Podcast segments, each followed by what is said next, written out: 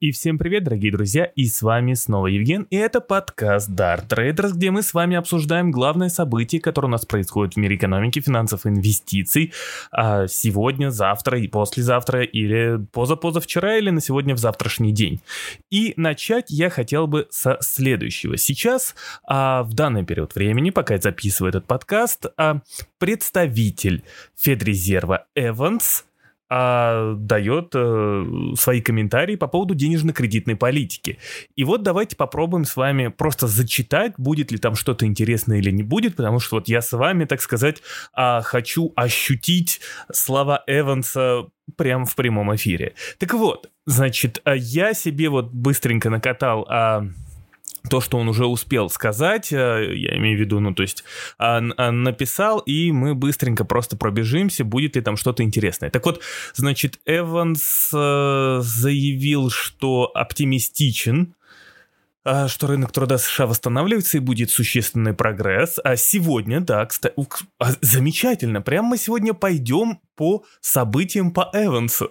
так вот, да, а, Эванс вот сказал о том, что рынок труда США восстанавливается и будет существенный прогресс. Напоминаю, что Джанет Йеллен ожидает, что уже в следующем году нас ожидает, точнее, Соединенные Штаты ожидает какой-то фантастический рост в рынке труда. То есть, а Жанет Йеллен ожидает, что Соединенные Штаты вернутся а, в плане безработицы к допандемийному уровню вероятно, уже в следующем году. И это будет фантастикой.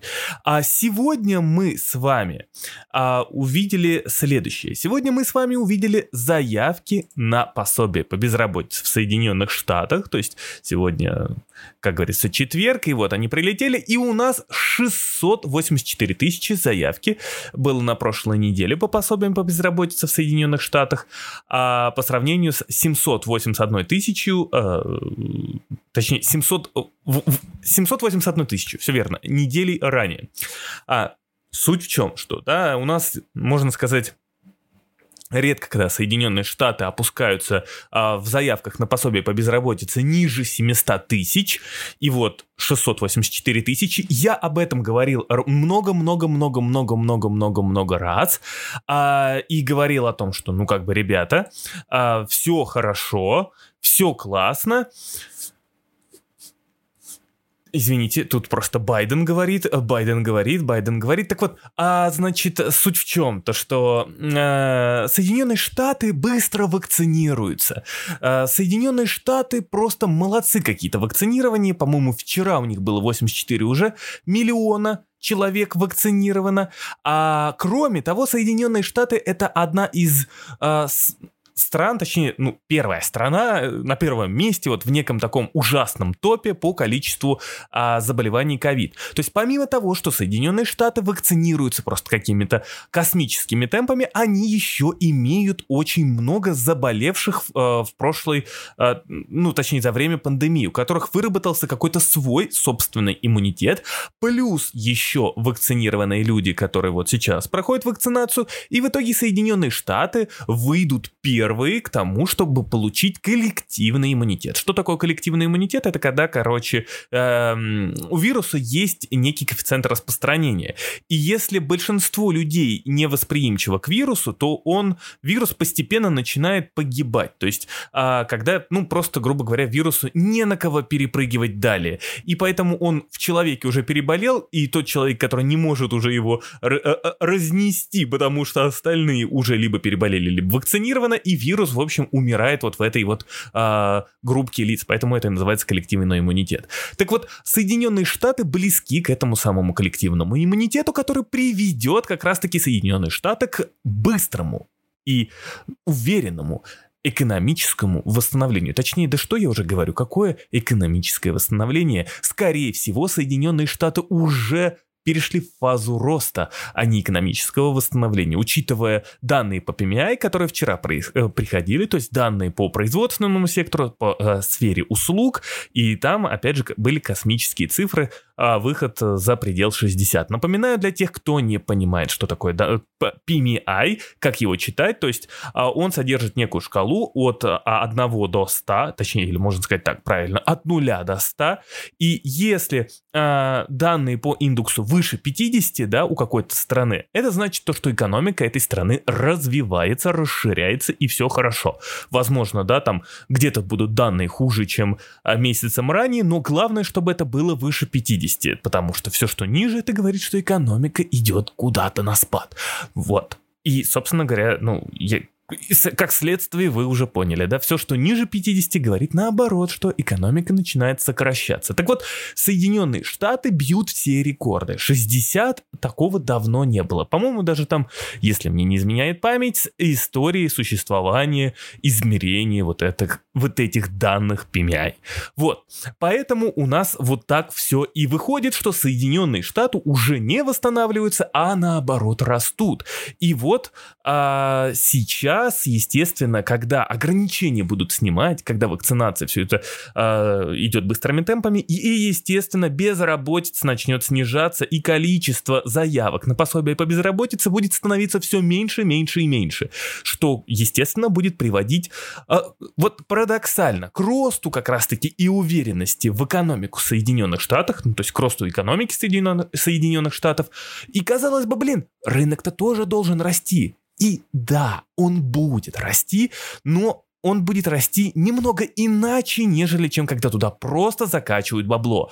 Он будет расти только от того, что э, это, ну, как бы, это здоровый рост как раз-таки экономики вместе с рынком. То есть Опять же, я как мантру повторяю, что есть определенные компании, определенные секторы экономики, которые как раз-таки а, будут расти вместе с экономикой. И об этом я буду говорить в своем журнале инвестиционном, вот этом аналитическом, который я готовлю. Э, блин, э, столько всего просто валится, столько всего, столько э, дел, э, много всего вот этого, и я, естественно, сделал бы этот журнал, так сказать, быстрее, но, блин, не получается. Не получается, потому что э, все вокруг мешает. Все вокруг мешает, и Поэтому вот как-то медленно выходит. Я очень хочу успеть к воскресенью все-таки это все дело сделать. Ну, если не выйдет, э, то где-то посреди недели я попробую это уже а, сделать этот журнал, выложить, э, вот. И напоминаю, что журнал будет платным, потому что, потому что на него уходит огромное количество времени. Ну, да ладно, давайте уже а, перейдем дальше, что у нас еще интересного сегодня Г- говорил Эванс из Федрезерва, потому что сегодня, можно так сказать, у микрофона не я, а Эванс из Федрезерва. Так вот, Эванс говорит, что инфляция станет настоящим а, испытанием для взлета экономики. А, ну, то есть э, смысл в том, что Федрезерв а, пытаются как раз-таки вот перейти вот в этот рефляционный тренд. А что значит рефляционный тренд? Это значит то, что экономика а, Соединенных Штатов, точнее инфляция в Соединенных Штатах долгое время находилась ниже а, целевого диапазона. То есть, грубо говоря, был назначен такой некий тренд, а, которому Федрезерв должен придерживаться, и экономика постоянно большую часть времени находилась под этим трендом. И теперь для того, чтобы выровнять эту ситуацию, ситуацию и направить именно инфляционную как раз-таки, вот инфляцию вот выше вот этого тренда, а, то есть э, чтобы в совокупности а, инфляция именно была вот у, у вот этого э, двухпроцентного уровня там за предыдущие годы, то есть направить ее в рефляцию. Вот. А Федрезерв будет сохранять а, спокойствие, даже когда инфляция, в принципе, в Соединенных Штатах будет даже превышать этот двухпроцентный диапазон. И будет она превышать этот двухпроцентный диапазон, все будут вокруг говорить, о май гад, как все ужасно выглядит, инфляция в Соединенных Штатах, нас ждет 1970 год, помогите, помогите, помогите, но на самом деле ничего страшного происходить не будет, потому что а, Федрезерв Федрезерв предупреждает заранее и бесконечно, что типа, блин, все нормально, инфляция в момент в краткосрочный будет расти, но в итоге мы ее погасим. Вот. Поэтому не стоит бояться инфляции, и Федрезерв нас постоянно каждый день будет уговаривать, чтобы мы не боялись этой инфляции. Вот. Но, а, естественно, инвесторы не привыкли, естественно, э, инвесторы жили там в районе 40 лет с... Эм, определенной денежно-кредитной политикой, где в случае роста инфляции Федрезерв быстренько-быстренько реагировал, или наоборот, в случае падения инфляции Федрезерв быстренько-быстренько реагировал. Так вот, а, естественно, инвесторы будут бояться, естественно, доходность казначейских облигаций будет расти, естественно, с ростом доходности казначейских облигаций и с ростом инфляции инвесторы будут бояться то, что Федрезерв прямо сейчас, чуть ли пока не спит этот инвестор или находится находятся на выходных на шашлыках, потому что приближается весна, и эти инвесторы, естественно, будут бояться того, что в самый неподходящий момент Федрезерв решит ужесточить свою политику. Поэтому э, спокойно ходите в туалет, спокойно ездите на шашлыки, ничего не будет, даже если инфляция превысит 2%. А, потому что Федрезерв полностью пытается менять свою денежно-кредитную политику. Естественно, да, там а, со временем, чем дольше или даже чем выше пойдет инфляция, то там какие-то меры могут предприниматься. Но я сомневаюсь, что они будут какие-то невероятно э, ястребиные. Э, то есть ну, прям придет какое-то ужесточение денежно-кредитной политики. Вот, поэтому а, не стоит бояться, все будет хорошо, а вот, но, естественно, рынки будут бояться, никуда от этого не деться, а это будет означать, что технологический сектор, или давайте так, то, что уже очень сильно отросло, этому будет либо сложно расти дальше, ну, в течение какого-то промежутка времени, либо э, это будет просто корректироваться. А то, что плохо росло или то, что сильнее всего упало и не восстанавливалось, должно показать хороший рост. Вот. А значит, оптимизм позволит добиться существенного прогресса на рынке труда, говорил Эванс. Далее, как только инфляция достигнет 2% и будет на пути к превышению, ФРС может медленно повышать процентные ставки. А, сомневаюсь, что я, может быть, правильно перевел, но Интересно, интересно, если это так. А, напоминаю, я сейчас читаю в прямом эфире. То есть то, что, грубо говоря, э, могли бы видеть вы в прямом эфире, то и вижу я, поэтому вот слушайте внимательно. А в этом году э, Федрезерв будет наблюда- наблюдать некоторое кратковременное повышение цен, но к 2022 году все еще будет бороться за то, чтобы а, добраться до двухпроцентной инфляции. А, о инфляции мы только что очень много говорили. А ФРС говорит, что это будет 2024 год, прежде чем поднимать процентные ставки.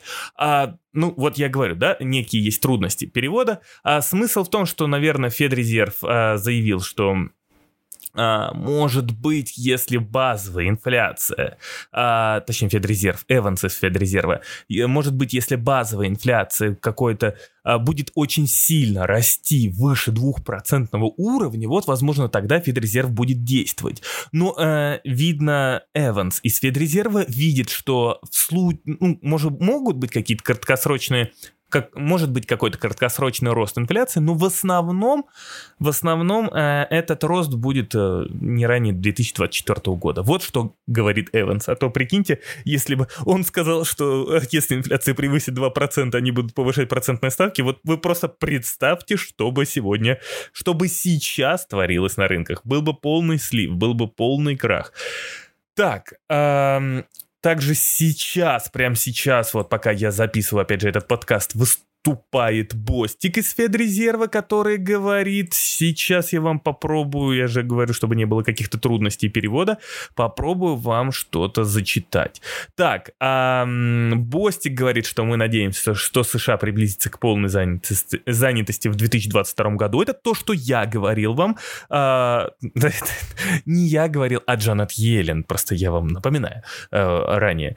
А, значит, э, и, собственно говоря, он э, заявляет, что а, грядущие бюджетные расходы изменят инфляцию и нет какого-то опыта, на котором можно было бы опереться. Ну, то есть о, Бостик чуть-чуть переживает.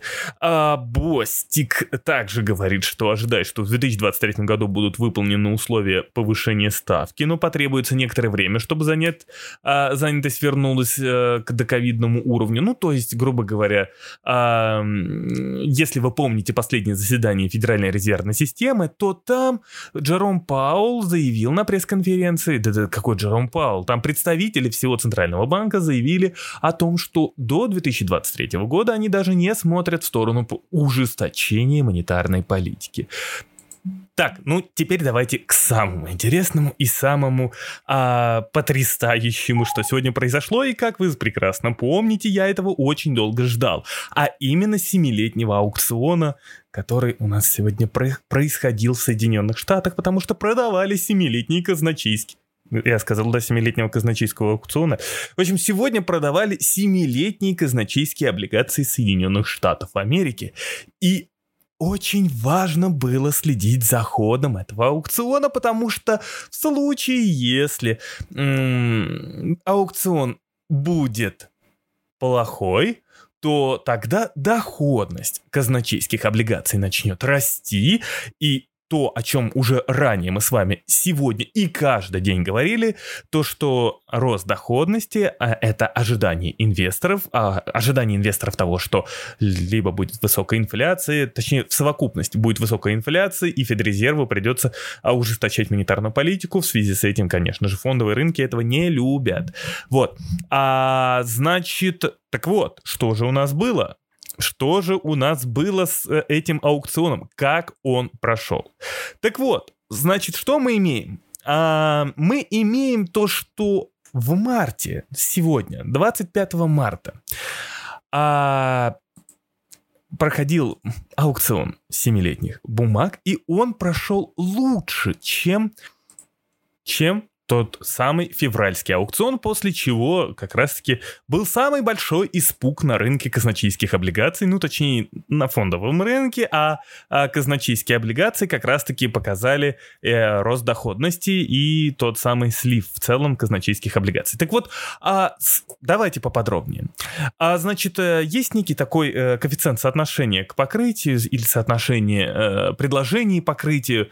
А, значит, э, это, ну, можно сказать, сказать, опорный такой некий коэффициент, на который нужно смотреть в первую, ну, да, наверное, правильно сказать, в первую очередь. Но есть нюансы некие. Так вот, а, смотрите, коэффициент а, соотношения а, как раз-таки предложения к покрытию говорит нам о чем? Говорит нам о том, какой был спрос на аукционе. То есть, насколько спрос был выше предложения. И вот спрос был выше предложения на аукционе в марте на в два раза, то есть в 2,23. Ну, давайте я буду говорить вот так вот, на 2 23. Вот, а, то есть, понимаете, да, что спрос был выше в 2 2,23 раза. То есть 2.23. А когда в феврале этот спрос был выше в 2, в 2,04 раза. То есть в 2 раза, но в 4 сотых. То есть 2,04. Я думаю, все понимают цифры, никто не запутался. И вы, наверное, ну, типа, вот сейчас э, первое, что к вам приходит в голову, э, типа, Евген, стоп, Подожди, что, спрос был выше э, предложения в два раза, и ты нам говоришь о каком-то страхе? Да, я вам говорил о каком-то страхе, потому что, в принципе, на этот коэффициент нужно смотреть э, не с точки зрения, типа, насколько были, э, был выше спрос там э, сегодня или завтра, или, ой, типа, спрос был выше в два раза, а нужно смотреть с той точки зрения именно вот в разрезе год-два, какой примерно коэффициент на как раз-таки вот этого предложения к покрытию в цел, вот в этом разрезе времени, то есть за там год или два.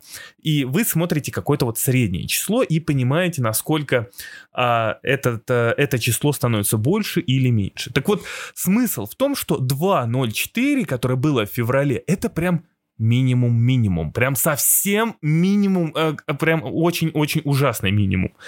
А то есть это что говорит? О том, что, ну, как бы, да, э, спрос выше в два раза, но в целом спрос в среднем за год, за прошлое я посмотрел, то есть, э, ну, как, не то, что я посмотрел, постоянно за этим смотрю. В общем, э, примерно в районе 2,40, где-то 2,50. То есть вот примерно вот такой коэффициент у нас а, предложение к покрытию. А, так вот, а что у нас э, получается? Что в феврале спрос на облигации семилетние был низким, что вот как раз-таки и напугало инвесторов, в связи с чем и начала расти та самая доходность и сливаться рынки. Но, но сегодня каждый из вас, наверное, опять же сейчас думает так, коэффициент значит 2,23, значит у нас все в порядке, где-то что-то восстанавливается. И да, и нет. Вроде бы как бы и спрос растет, но, дорогие друзья, времена-то разные у нас получается, понимаете? У нас а, получается, что в феврале, когда он был, этот спрос а, 2.04, что у нас было?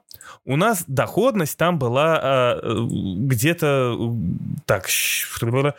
В общем, у нас была доходность тогда ниже, чем сейчас. Понимаете? То есть в прошлый раз доходность была ниже, чем сейчас. Сейчас доходность намного выше, и спрос все равно не такой большой, то есть он не в не 2.40, не 2.50, а находится на уровне 2.20, что в принципе говорит об унынии в облигациях, что даже такой высокий а, коэффициент, который есть на данный момент у нас в 7-летних облигациях, он в принципе не удовлетворяет инвесторов. То есть а, и, и им хочется больше. А понимаете, а в феврале примерно где-то, да, там доходность была в районе там 1% а, 7-летних, сейчас там 1,2% процента, да?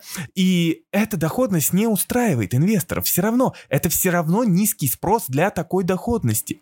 И получается так, что, э, то есть, блин, э, кажется, облигации продолжат сбрасывать.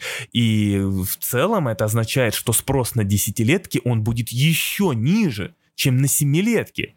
Понимаете? И это говорит нам о том, что доходность десятилетних и тридцатилетних казначейских бумаг будет продолжать расти, что будет давить на фондовый рынок. И здесь уже, конечно же, Федрезерв будет отталкиваться, и Минфин, естественно, будет отталкиваться от того, а, насколько будет резкий, так сказать, рост этой кривой.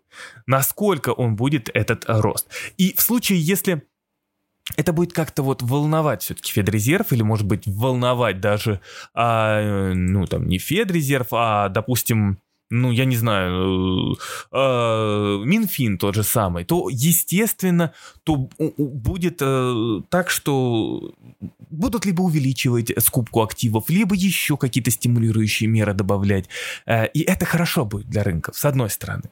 То есть, э, если увеличат какую-то скупку активов, то для нас с вами это хорошо, это увеличит еще количество денег на рынке, ликвидность станет больше, и получается все будет расти. То есть это хорошо с одной точки зрения. Но с другой стороны, Федрезерв может этого и не сделать. И как мы слышим с вами а, от практически каждого представителя Федеральной резервной системы, что, блин, нас вообще не волнует рост доходности. Нам по барабану. Рост доходности говорит о том, что все-таки у нас все в порядке с экономикой и ожидания инвесторов растут. Понимаете, суть в чем? То, что здесь опять получается либо-либо.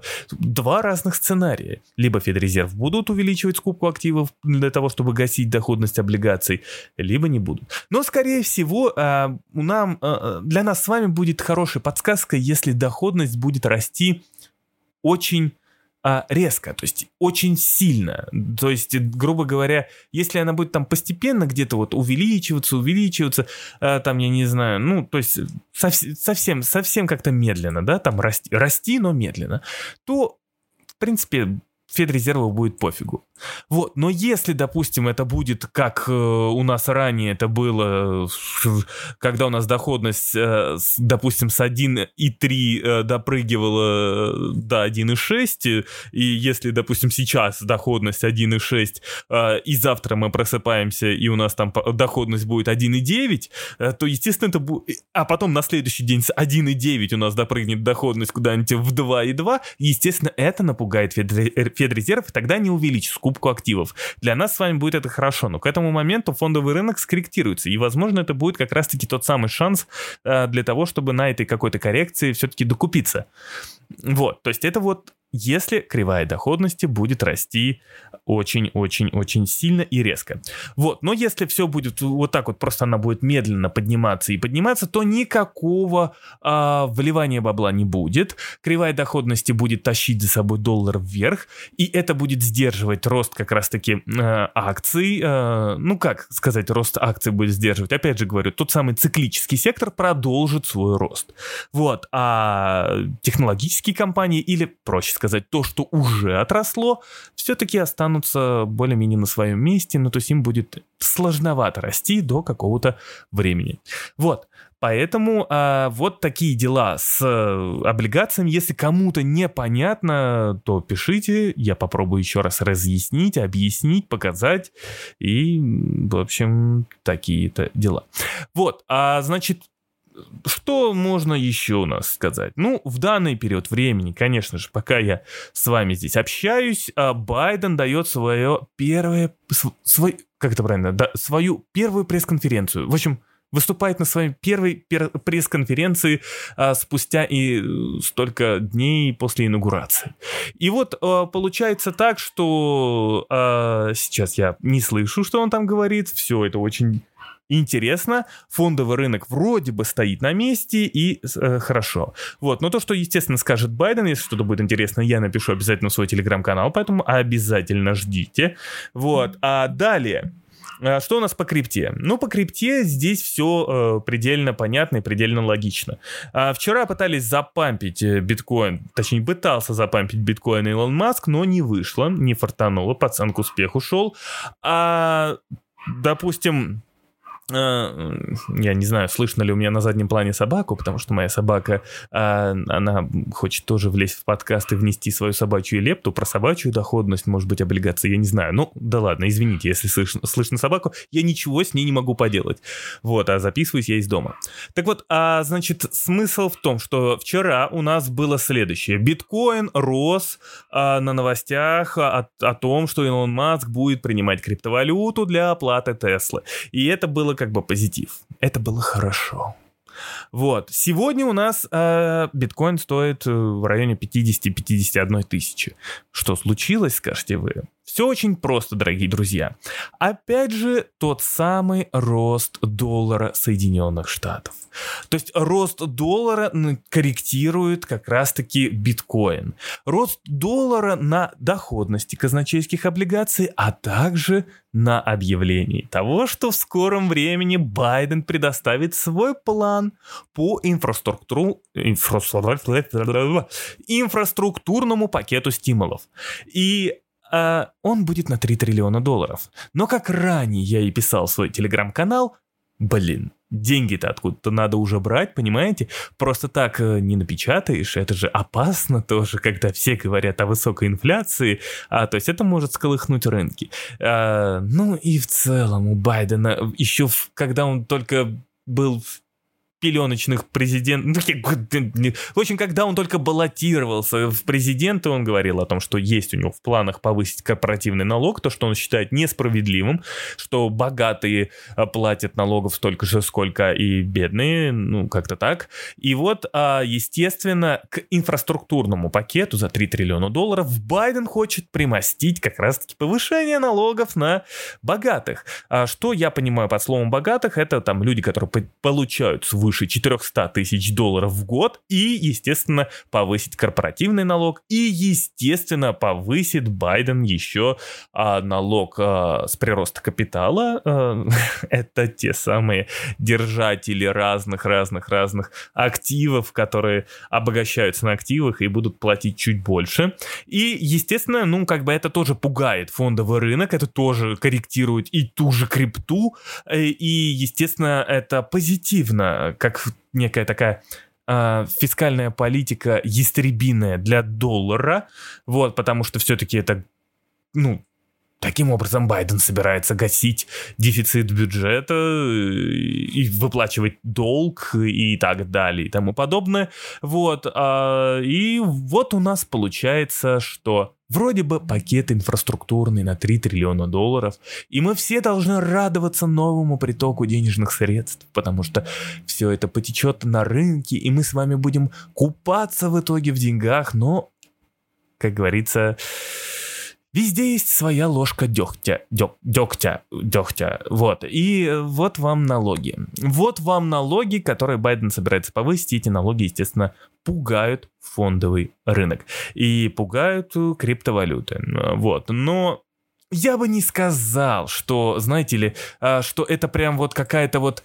М- ну не знаю, прям вот какая-то супер-мега ужасная новость, а, которая будет в долгосрочной перспективе как-то давить на рынке.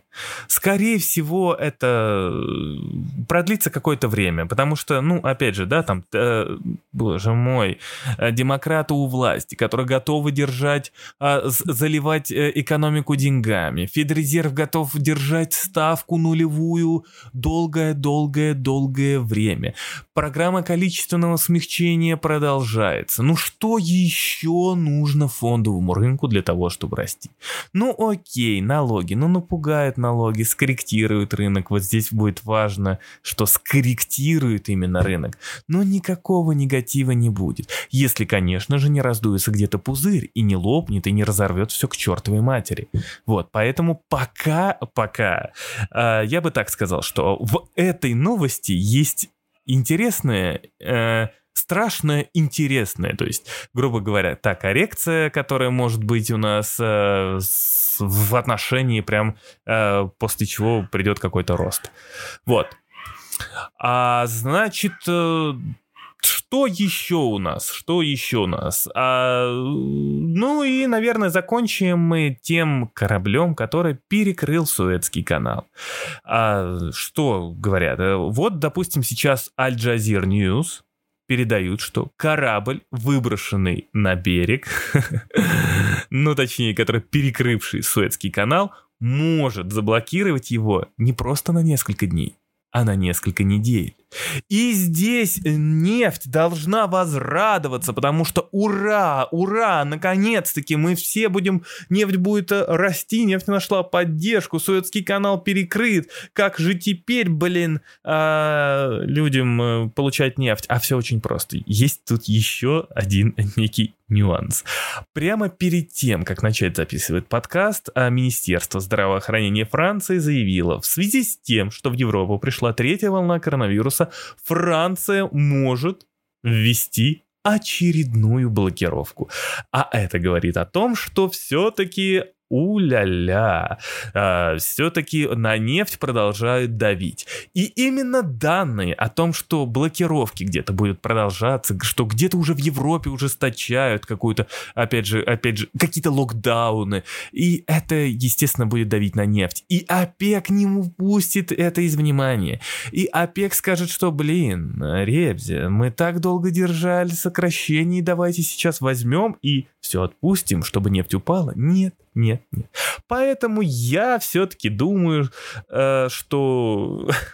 Вы знаете, э, на самом деле заседание ОПЕК это как лотерея, потому что в принципе, если э, ты смотришь на решение, которое должно принять ОПЕК, или, правильно сказать, должен принять ОПЕК, а страны ОПЕК должны принять... Эм, и ты вроде думаешь, вот то решение, о котором они договаривались. И оно, допустим, там, вот логичное решение. И вы должны понимать, что а, истина будет не между логичным решением и о том, о чем договорились ОПЕК, не посередине, а истина будет вообще противоположная тому, о чем договорились ОПЕК. Поэтому, учитывая, что ОПЕК договорились э, все-таки уже открывать свои нефтяные краны, э, я считаю, что Третья волна приведет к тому, что ОПЕК продлит сокращение добычи нефти. И мы с вами увидим а, новое начало роста а, цен на нефть, цен на сырье, они полетят вверх, а, и это еще как раз совпадет с тем, что начнут снимать блокаду с третьей а, волны коронавируса, и там уже будет лето, люди будут больше отдыхать на свежем воздухе, а это означает то, что, блин, э, коронавирус будет немножечко становиться потише, распространяться, то есть все будет медленнее, медленнее, медленнее. Поэтому а все же на нефти, нефть, знаете, нефть сейчас делает передышку перед очень мощным рывком. А на этом у меня все, дорогие друзья. Всем спасибо, кто меня слушал, и услышимся с вами завтра. До новых встреч.